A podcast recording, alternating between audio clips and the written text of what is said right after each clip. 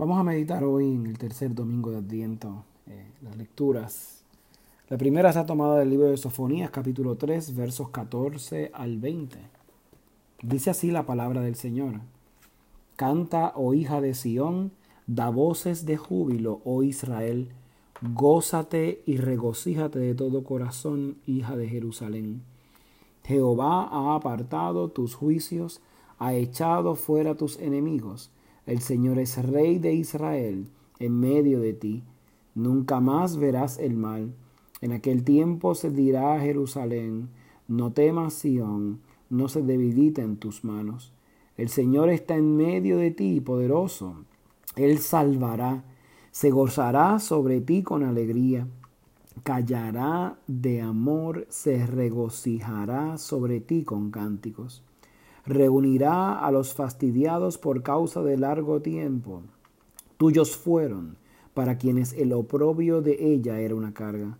Y aquí en aquel tiempo yo apremiaré a todos tus opresores, y salvaré a la que cojea, y recogeré a la descarriada. Os pondré por alabanza, por renombre en toda la tierra en aquel tiempo yo os traeré, en aquel tiempo os reuniré yo, pues os pondré para renombre y para alabanza entre todos los pueblos de la tierra, cuando, levante su cautiverio delante de sus ojos, dice el Señor. Esto ha sido palabra de Dios. La segunda lectura que vamos a meditar la vamos a meditar del libro de Filipenses capítulo 4, versos 4 al 7. Y dice así la palabra del Señor.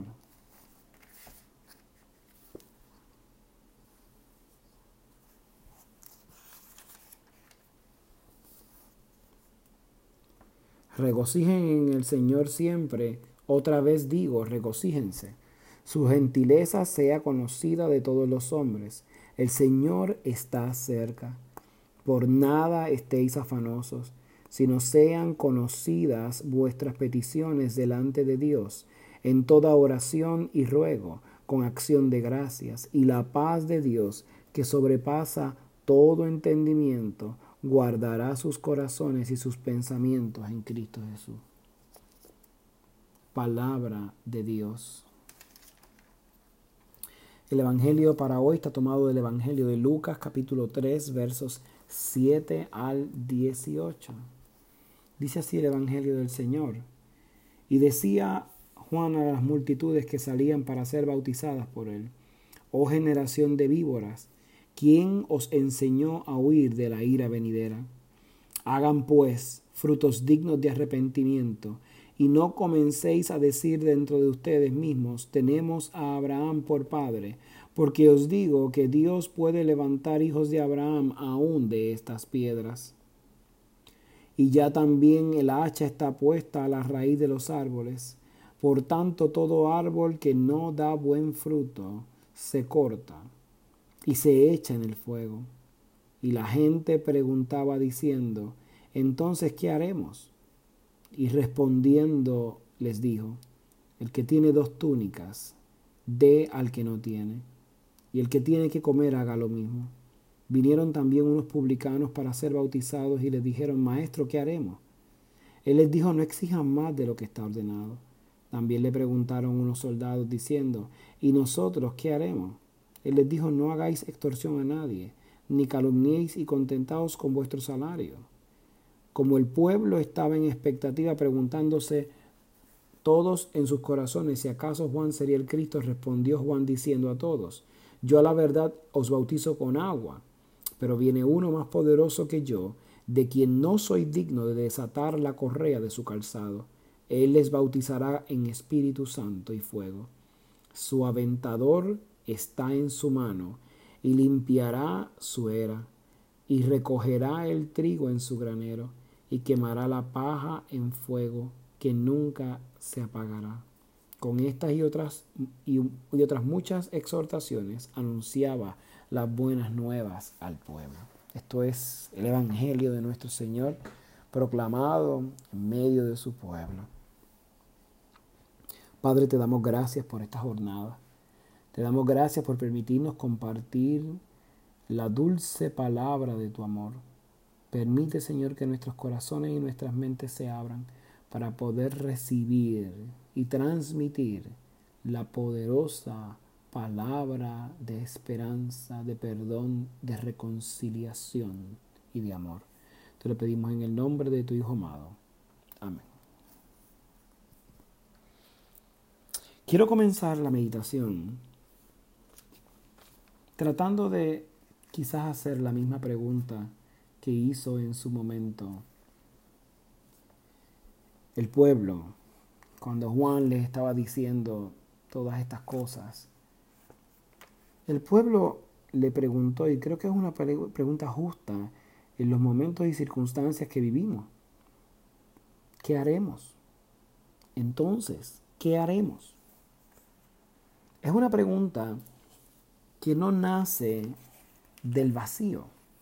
Estamos hablando de un pueblo cansado, de un pueblo oprimido. Muchos de nosotros quizás nos sentimos de la misma manera. Pero la pregunta que le hacen a Juan, después de Juan estar reflexionando muchas cosas, fue, entonces, ¿qué haremos? Estamos viviendo muchas circunstancias. Dinos, ¿qué podemos hacer? caminando todos los días en el medio de muchas tormentas y muchas vicisitudes, uno prende la televisión y escucha sobre el tema de la crisis económica, la violencia, las diferentes circunstancias, injusticias, uno empieza a sobrecargarse y uno va caminando en medio del pueblo y se da cuenta que el pueblo está sobrecargado. Así que quizás se ejemplifica muy bien la palabra del Señor cuando dijo, es que los veo como ovejas sin pastor. El exceso de carga, el exceso de presión, nos pone en el medio de la calle, en el medio del desierto, a hacernos la pregunta, ¿qué vamos a hacer? ¿Qué vamos a hacer cuando nos sentimos oprimidos? ¿Qué vamos a hacer cuando no tenemos dinero? ¿Qué vamos a hacer cuando nos abandona el pueblo, cuando nos abandona la gente? ¿Qué vamos a hacer cuando se nos traiciona? ¿Qué vamos a hacer si perdemos el empleo? ¿Qué vamos a hacer si perdemos la fe? Realmente son muchos los cuestionamientos que pasan por la mente de muchas personas, de muchos de nosotros en nuestro peregrinar. Cuando estamos peregrinando, eso significa que nos estamos moviendo de un punto a otro. Usted moverse de un punto a otro lo expone a muchas cosas. Esa exposición definitivamente puede crear ansiedad, puede crear miedo, puede crear ciertos temores, pero también puede crear esperanza. Y cuando usted está peregrinando y se encuentra con diferentes circunstancias, entonces definitivamente elevo los ojos al cielo, como dice el salmista, preguntándome de dónde me vendrá el auxilio. Y quizás la pregunta más razonable es, Señor, entonces, ¿qué haremos? Nuestro cansancio se va a quedar toda la vida.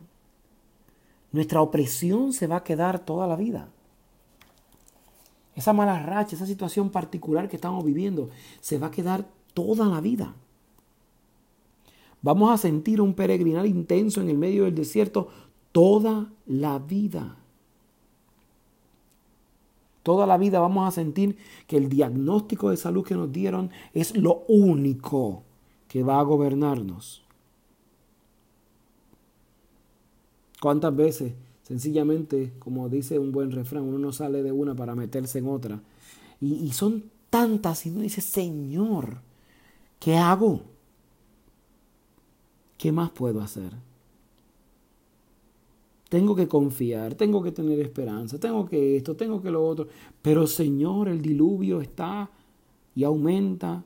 Y cuando yo pienso que está escampando y viene otro diluvio, ¿qué hago, Señor? Y entonces mi alegría se convirtió en tristeza. Y entonces mi esperanza se convirtió en frustración. Pero es al final del día, ese, esos detalles, esos, esos signos particulares, los que despiertan en medio del pueblo algo interesante, que despiertan en medio del pueblo algo único, algo especial. ¿Qué es ese algo especial? Dice en el libro de Sofonías un cántico de esperanza. El Señor sabe que estamos pasando por el medio del desierto. Y de momento se proclama en el medio del desierto, canta, oh hija de Sión, da voces de júbilo, oh Israel. El tiempo antes de la Navidad es un tiempo en donde se combina la espera y la esperanza. Tenemos que esperar.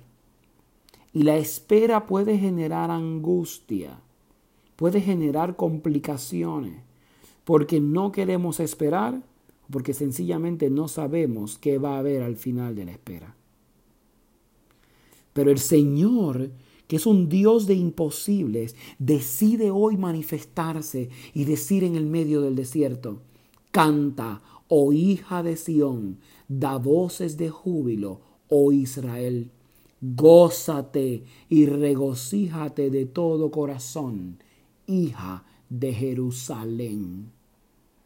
Y no termina el, texto ahí, sino que dice, el Señor ha apartado tus juicios, ha echado fuera tus enemigos. El Señor se presentó en el medio del desierto. Y como dije y he dicho en muchas de mis reflexiones, lo que parecía imposible, el Señor lo ha declarado posible y nos da una palabra de esperanza al acercarse el nacimiento glorioso del Señor. Él decidió apartar los juicios. Él decidió echar afuera los enemigos. Él decidió, Él decidió decirnos, nunca más verás el mal dijo y proclamó una palabra de bendición. No temas, Sión, no se debiliten tus manos. Él sabe que estamos en el medio del combate y nos está dando una exhortación. No se debiliten tus manos. ¿Por qué no se pueden debilitar tus manos? Porque aún en el medio del cansancio, el Señor está en medio de nosotros, dice el verso 17. El poderoso salvará. Se gozará sobre ti con alegría, callará de amor, se regocijará, de ti, sobre ti con cánticos. Es la misma palabra que al final del día se deposita en medio de nosotros. Cambió nuestra tristeza en alegría, nuestro luto en danza. Eso quiere decir que este Señor al que nosotros decidimos servir y amar incondicionalmente, tiene una llamada particular y lo que nosotros vemos negro, Él lo ve blanco. Lo que nosotros vemos rojo, Él lo ve transformado. Me falta creer en Él. Me falta creer que realmente eso pasa. Y entonces nos proclama la segunda lectura, regocijémonos. No estemos afanosos. El Señor ya está cerca. Y yo estoy insistiendo al Señor, el Señor está cerca, ya viene. No tenemos que estar afanosos. Vamos a doblar la rodilla y a presentar nuestras oraciones al Señor. El Señor decidió proclamar una palabra de libertad. Y esa palabra de libertad no se da en el vacío, sino que quiere llegar a nuestros corazones y mirándonos a los ojos. Imagínense a ese Dios maravilloso mirándonos a los ojos como miró a sus discípulos y diciéndonos, la paz de Dios, que sobrepasa todo entendimiento, que no conoce por qué llega, que le tratamos de buscar explicación quizás en los momentos más complicados y de momento se posa sobre nosotros la paz de Dios, es la que es y será derramada en medio de su pueblo. ¿Qué nos está pidiendo el Señor? El Señor nos está pidiendo que seamos cristianos. Punto. Él no nos está pidiendo que descubramos nada. Él no nos está pidiendo que inventemos nada. No. Juan trató de explicar lo que ya decía el amor. No sean injustos. No exijan más de lo que está ordenado. Defiendan el amor. Proclamen el amor. No tengan miedo a las injusticias. Defiéndanlas. Lleven justicia, porque al final del día, cuando nos acordamos no sencillamente de hablar de la palabra de Dios, sino vivirla, escenificarla en nuestro trabajo, escenificarla en nuestras casas, escenificarla en la calle, escenificarla en la iglesia, escenificarla en todas partes. Aun cuando los líderes religiosos vayan por un camino diferente y tengan miedo a proclamar la palabra de la libertad del amor, tenemos que hacerla. Porque esa es la expectativa de Dios con nosotros. Ahí radica que podemos mirar a los ojos al Señor y recibir su paz, porque hemos hecho lo que teníamos que hacer en su nombre. Y porque hemos hecho lo que teníamos que hacer en su nombre, es que somos declarados libres en el nombre del Señor. Es que somos declarados patrimonio santo.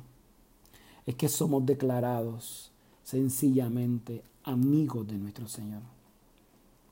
El Señor no se equivocó cuando en Juan 15 nos llamó amigos y no siervos. Él mismo dice, los siervos no saben lo que hace su Señor, pero en cambio nosotros sí lo sabemos. Nos dejó una guía fácil.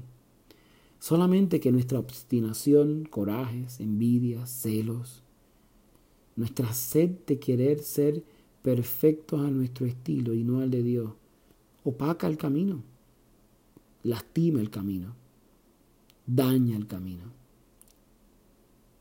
Si quieren ser perfectos, sean como mi Padre es perfecto, dice el Señor. ¿Y cuántas veces el Señor no nos sorprende?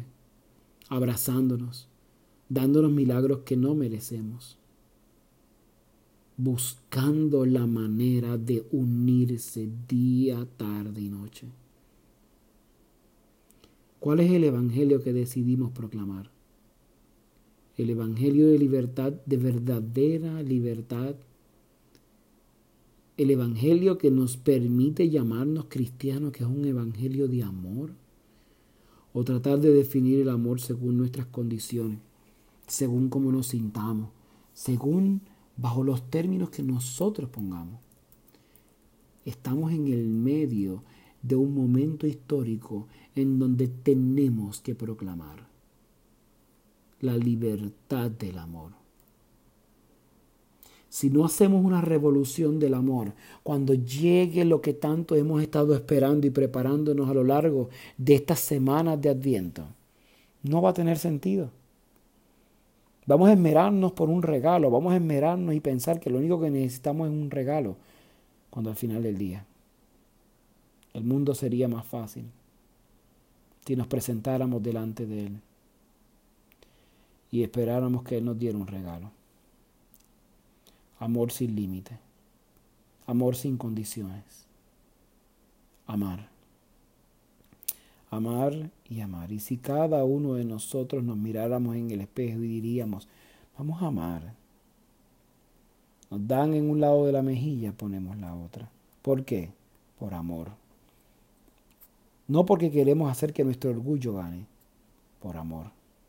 Por amor.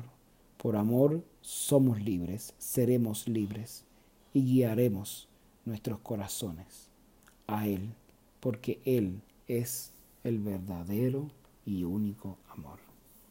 Que el Señor, que sobrepasa todo entendimiento, que sobrepasa cada una de las cosas imposibles en nuestras vidas, derrame bendiciones abundantes.